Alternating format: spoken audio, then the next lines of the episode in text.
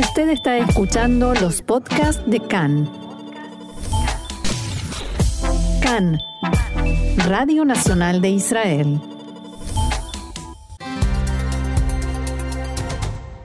Y vamos a hablar de fútbol. Nos tomamos un recreo Sí. de las noticias y de Medio Oriente y la política para hablar de fútbol, del Mundial. Y ya tenemos en, en línea a un experto en la materia, el periodista y amigo de la casa, Sal Emergui. Hola Sal, ¿cómo estás? Muy bien, ¿qué tal? ¿Cómo estás? Hola Sal, ¿qué tal? Bien, un gusto tenerte con nosotros y bueno, por supuesto, el tema, el tema con mayúsculas es el partido de anoche de Argentina que tuvo una diferencia inmensa, impresionante con el partido anterior. O sea, ¿qué pasó entre el primer partido de Argentina en el Mundial y el de anoche? Bueno, más allá del tema de que Argentina marcó dos goles, Sí, yo Sí. diría el resultado, ¿no? Sí, es que el quien viva en este planeta lo sabe. exacto, eh, Messi marcó su número gol número 93, que es una barbaridad, en su quinto mundial, y le quedan dos para batir el récord de Batistuta, que es el Pichichi, y ya ha superado también el récord de Maradona en los mundiales, pero sí que es verdad que ayer después de la decepción terrible con Arabia Saudita cuando pensaba la Argentina primera parte que era un, realmente un paseo en un picnic con el 1-0 en la primera parte, luego vinieron los dos goles en detalles de defensa argentinos que jugó bastante mal. Ayer realmente también Argentina no jugó muy bien, Argentina realmente hasta el gol de Messi jugó muy presionada a nivel mental, se nota que en cada jugador eh, hay en la espalda una losa terrible.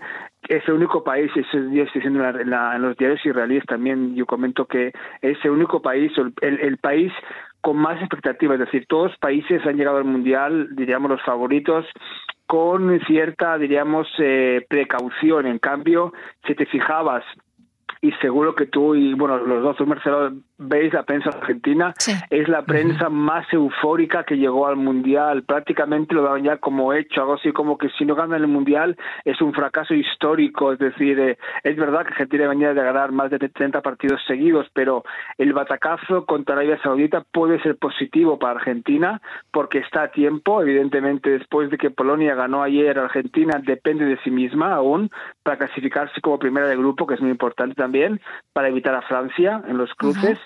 Pero Que ayer también eh, estuvo muy bien. Exacto, pero el lado, lado negativo, creo yo, y si queréis podéis tapar las abejas, pero el lado negativo No. es que yo no veo este equipo llegar muy lejos, es decir, es como yo es, es una especie de coche que la gasolina que le queda es Messi, es decir, eh, si no Mm. fuera por Messi el partido realmente ayer acabaría en 0-0 como México quería, México jugó al empate con un búnker defensivo porque el empate le por supuesto le favorecía y le podía clasificar como segundo de grupo. Argentina con la baja de Lo Celso, que es un jugador espectacular que juega en España y que se lesionó al final, Sí. no tiene realmente muchas alternativas aparte de Messi porque Di María está bastante ya mayor. Es verdad que ayer el gol del joven Enzo Fernández, demostró Fernández, que sí. exacto, que, que, que si le dan juego puede dar y puede ser importante, pero Argentina tiene que mejorar mucho y es verdad, eh, como decimos en cada mundial, al final está Messi, pero Messi si se le defiende bien y no tiene un día inspirado, Argentina necesitará otras eh, armas y tú fíjate en cada equipo en la, en la en el mundial incluso Brasil de Neymar tiene otros jugadores que pueden ser perfectamente decisivos en el Mm. partido y en cambio Argentina necesita a esos jugadores porque si no Messi solo lo va a tener muy muy complicado. Cualquiera que haya mirado el primer tiempo de ayer Argentina-México en realidad puede ganarle el próximo partido o los próximos partidos a Argentina, ¿no? Sí, es verdad que eh, México jugó muy muy a la defensiva, pero Argentina jugó, y eso diríamos que se puede ver desde el punto de vista eh, positivo, y es que Argentina eh, tiene una presión enorme y con la derrota ante Arabia Saudita ya se veía prácticamente fuera y por tanto se le puede achacar a los nervios, a la presión, a la ansiedad de los jugadores. Tú, veías, tú veías cuando Messi marcó el gol, eh, estas lágrimas el de Messi, estallido, esta, sí. es algo que, bueno, Messi no llora, lloró que que lloró fue la Copa América, es decir, es casi casi como un gol de la final, es decir, es una especie de gol de liberación, les liberó, les quitó las cadenas que la prensa y el pueblo argentino están depositando en esos jugadores y la pregunta es si es suficiente, si a nivel mental ya está librado, si es suficiente esto con su eh, capacidad técnica, teniendo en cuenta, como te he dicho, que Argentina, como tú dices muy bien, la primera parte, debe mejorar muchísimo, porque España, eh, incluso Francia y Brasil, de momento están jugando mucho, mucho mejor. Eh, Sal, nos estamos olvidando, yo eh, voy a coincidir un poco contigo en el sentido de el juego no de super nivel que ha mostrado la Argentina, en otros mundiales no ha sido tanto mejor y también hemos tenido especies de mesías, bueno, Maradona, ahora Messi, que, han, que han hecho el trabajo. No nos olvidemos que contra Arabia Saudita hubo mm, tres goles eh, en posición adelantada, es decir, que realmente lo que fue de una diferencia acá fue el resultado, porque, eh, bueno, eh, hubo esas fallas de, posición adelantada y también en la defensa los dos goles de Arabia Saudita. Pero en sí el juego no es que cambió mucho, salvo la motivación que está señalando vos. Mm, y, y la pregunta con vos es si eso va a ser suficiente, ¿no? Exacto, es decir, es evidente que, el, como digo yo, que Argentina ganó y jugó mejor a partir del primer gol, pero Argentina este primer gol jugó realmente mal. Es más, la primera parte de Argentina fue mucho mejor que la primera parte de ayer, con muchas más oportunidades, fuera de juego, etcétera. El problema es que, que Argentina no, prácticamente no creó ocasiones. Entonces, eso se puede achacar a una presión psicológica, a la defensa ultra efectiva de los mexicanos o lo que creo yo también a una falta de, diríamos, de talento o de iniciativa de Argentina, más allá del tema de Messi. Por supuesto que al final todo va a ser Messi, es decir, Messi es verdad que Messi si tiene un buen día durante cinco partidos, Argentina es campeón del mundo. Pero dijimos lo mismo también con, con, Francia en el, en el último mundial y vimos que Argentina también físicamente estaba era muy inferior a Francia y por eso fue eliminada. Y pese a que Messi recordemos que también marcó golazos y también fue importante y también dio esperanza. Yo creo que por supuesto eh, la clave va a ser el próximo partido el último partido de, la, de este grupo en el que Argentina al menos se gana el derecho a depender de sí misma. Si Argentina gana Polonia pues pasa como primera, que es muy importante, y si Argentina no gana, es decir, empata, lo va a tener muy difícil porque depende completamente de, lo que haga eh, México y Arabia Saudita. Siendo Argentina un equipo que consiste en un equipo de mediano nivel plus mm. Messi, la pregunta es si vos podés señalar, habiendo, siendo también español y conociendo a Messi desde, desde el Barça, mm si podés señalar la clave para entender la diferencia abismal que hay entre un Messi que juega en el Barça o en Paris Saint-Germain y el Messi de las, eh, del seleccionado argentino. A ver, Messi encontró en Barcelona un ecosistema de juego, un ecosistema incluso de presión, es decir, en Barcelona Messi empezó como un niño más, y por tanto no tenían la expectativa que tenía Argentina, donde la Argentina era prácticamente el dios, el mesías, tenía que hacer todo eso. Él. En cambio, Barcelona tenía a monstruos como Iniesta o Xavi, un entrenador como Guardiola, que era un superhéroe, entre comillas, que era toda la presión llegaba a él, y Messi ahí pudo demostrar con sus calidades, y sobre todo con el sistema, el sistema del Barça le beneficiaba. Yo creo que Argentina, si por ejemplo Dybala, que es un jugador buenísimo, está en el banquillo, Lo Celso, si hubiera podido llegar, si, Messi tuviera eh, una generación de buenos jugadores a su lado, sí que podría incluso triunfar como triunfa en, en, el Barcelona. Yo creo que en el Barcelona Messi triunfaba de forma más fácil en Argentina es todo más épico, todo más en plan, todo más, eh, diríamos, eh, casi, mítico y sobre todo una cosa que es evidente. En Barcelona nadie nunca le ha criticado, le ha puesto en duda y en Barcelona, pese a que jugaba también ahí, Diego Armando Maradona no era una sombra. En cambio, en Argentina, cualquier movimiento, cualquier paso de Leo es directamente, recuerdan a Maradona, que si Maradona era un líder, que si Maradona ganó el Mundial y Messi no, y todo esto le ha provocado unas críticas y le ha provocado una presión en estos cinco Mundiales, que es realmente terrible. Es verdad que la Copa América le ha liberado a Messi y ahora ya tiene un título, pero ten en cuenta, y es un dato realmente impresionante, pero en la última década, el único país en el mundo que ha criticado a Messi ha sido Argentina. El resto, el mundo ha estado, diríamos, eh, rendido ante su magia. En cambio, en Argentina, la, pregunta y eso le dolía mucho. Sí, por eso, la pregunta es si entonces la diferencia es eh, psicológica más allá del ecosistema, porque eh, técnicamente Maradona no cambiaba de un lado al otro. ¿no? Sí, ah, es también el, aspecto del liderazgo. Es decir, en Barcelona, por ejemplo, el líder, Messi era el líder en el campo, pero el líder también en el campo y fuera era Puyol, era Xavi, era Iniesta, incluso era Guardiola. En cambio, en Argentina se le pide a Messi ser el líder en el campo, líder en el vestuario, cuando él, sobre todo, es un buen jugador, seguramente el mejor de la historia, pero como líder ha tenido que aprender mucho. Ahora, sí que es un líder, porque se le ve gritando, se le ve animar a los suyos, pero durante muchos años se le ha visto un poco acosado, incluso un poco superado por esta presión psicológica de un pueblo entero, un país que además es, creo que tú, bueno, tú sabéis mejor que yo, en muchos sectores en Argentina eh, incluso se consideraba a Messi no como argentino, es decir, incluso se intentaba medir si cantaba o no el himno. Se le consideraba más un español que jugaba en Barcelona. O una especie de traidor.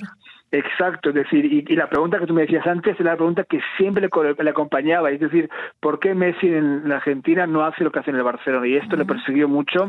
Y yo creo que ahora es verdad que Argentina es un equipo, mm, digamos que mediocre a nivel técnico, pero en un mundial todo es posible y, yo confío que, que Argentina quede segunda. Bien, se agradece la sinceridad. No, y eh, si no, no, y si no gana mi equipo, pues por supuesto, es mi primer equipo favorito. Que apoyaré. Bien, eh, supongo que por Messi. Eh, Sal, justamente a eso venía mi siguiente pregunta, abriendo un poco el foco más allá de Argentina, ¿qué países ves con mayores posibilidades de, de llegar a la final e incluso de ganar? Yo incluso antes del Mundial dije a mucha gente aquí en Israel y no me lo creían porque nadie hablaba de eso, que yo, yo veía a España muy, muy fuerte. Y más allá del, del 5, del 7-0 Costa Rica, que tampoco me lo esperaba, pero sí que veía a España por los jugadores, los jóvenes, el entrenador, eh, la calidad que tienen, que es un equipo que, que gracias a Dios no le, llevan, no le dan como favorito. Vino prácticamente sin ninguna expectativa. La prensa no consideraba que era un equipo importante, un equipo con estrellas, y yo le veo con posibilidades. El problema de España es que tiene que jugar seguramente, si todo va bien a nivel de calendarios y de cruces, contra Brasil en cuarto. Entonces ahí sí que es un, obstáculo importante, pero por supuesto, Brasil, si Neymar se recupera, es una, es una opción importantísima. Los españoles no le ponen muchas fichas, ¿no? Ellos mismos, la, gente en España, quiero decir. Cada vez más. Antes, ah, de Costas, antes del 7-0, realmente no tanto. Había más debate sobre Luis Enrique, es un entrenador muy polémico, con mucha gente que le odia y mucha gente que le ama, pero es evidente que es un equipo que no tiene las estrellas de antes. Las estrellas ahora, imagínate, de pasar de Xavi, Iniesta, Sergio Ramos, eh, Puyol, ahora todo depende de dos chavales como Gaby y Pedri, que cada uno tiene 19 y 20 años, 18 años, es decir, mm. son niños aún. es un equipo de niños, pero como hemos visto, con, con muchas variantes, con un equipo bastante poderoso a nivel técnico, con muchas posibilidades de ataque. Pero claro, ahora mismo Francia, ayer la vi, es un equipo muy fuerte que tiene hoy en día el mejor delantero en el momento, que es Mbappé. Eh, Griezmann está bien. Eh, Brasil, por supuesto, si tiene un buen día. Pues que Brasil, no sé qué pasa con su defensa, pero si Neymar se recupera y Rafinha también empieza a jugar bien, Brasil es una candidata. ¿Y qué más tenemos? Pues básicamente es Brasil, Francia, España y, y veremos qué pasa con, con Argentina. Bien, y abriendo todavía más el foco, el tema del Mundial en sí, con toda la polémica que generó y las eh, algunas protestas, algunas expresiones de eh, solidaridad con eh, los derechos humanos y demás, ¿cómo lo analizás vos, el resultado final de todo esto? Eh, a ver, yo te cuento en dos, a dos niveles. En el nivel, diríamos, del conflicto israelo-palestino, por ejemplo, porque yo tengo muchos amigos que están en Qatar ahora mismo, que son periodistas israelíes y que están viviendo realmente, están, entre comillas, descubriendo que Israel es un país popular entre los ciudades árabes en todo el mundo, en toda la, región. Ahí sí que es un poco una sensación de ellos agridulce, ¿no?, de los israelíes. eh, pero al mismo tiempo, a tu pregunta sobre eh, el Mundial, es evidente que muchas partes, sobre, todo en Europa, eh, la crítica eh, no, no ha cesado, sobre todo en Alemania, es un país Alemania que más allá del tema de la selección alemana que está jugando mal y todo esto, fíjate que en este mundial la prensa alemana eh, no sigue como antes el mundial, es decir, hay muchas críticas a la FIFA, por supuesto, muchísimas críticas, no solo, eh, por supuesto, todo el mundo sabe que la elección ah, hace 12 años del Mundial fue realmente... Platini, Sarkozy, eh, estuvieron ahí eh, metidos. Corrupta totalmente y, claro, lo que también indignó mucho es que el, jefe o el presidente de la FIFA, Infantino, incluso para mm. defenderse de que Qatar no tenga democracia y que Qatar criminalice los homosexuales y Qatar no hay elecciones, etcétera, etcétera, eh, Infantino se defendió atacando a los europeos, atacando a cada país y, claro... Por 3.000 años de historia, ¿no?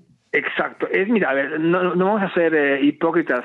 Si, si pusiéramos, diríamos, la vara de medir de derechos humanos en cada país, eh, en todos. No sale ninguno bien. exacto. Entonces, ¿qué país puede celebrar una, una ¿Qué país puede ser un mundial que sea 100% impoluto? Es decir, el Vaticano no creo. Es decir, es realmente muy complicado ni siquiera, es decir, pero sí que es cierto que sea un, sea un extremo que, que después de que el Mundial llegara a Rusia, hace cuatro años y mira lo que pasó después.